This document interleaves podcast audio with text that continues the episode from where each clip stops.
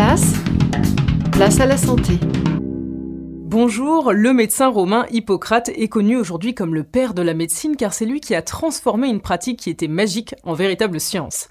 Le professeur Jean-Noël Fabiani est chirurgien mais aussi auteur de l'incroyable histoire de la médecine. Il nous parle du rôle éthique d'Hippocrate. Alors Hippocrate, après avoir été un très grand observateur, s'est posé des questions sur le rôle du médecin dans la société. Il n'y a plus de prêtres, mais il faut donc que les médecins qui sont une caste, deviennent une caste absolument irréprochable sur le plan éthique.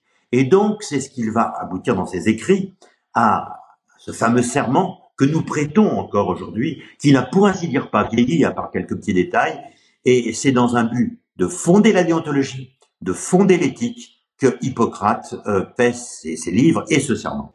Retrouvez d'autres histoires sur le sujet dans l'ouvrage L'incroyable histoire de la médecine paru aux éditions Les Arènes BD. À demain.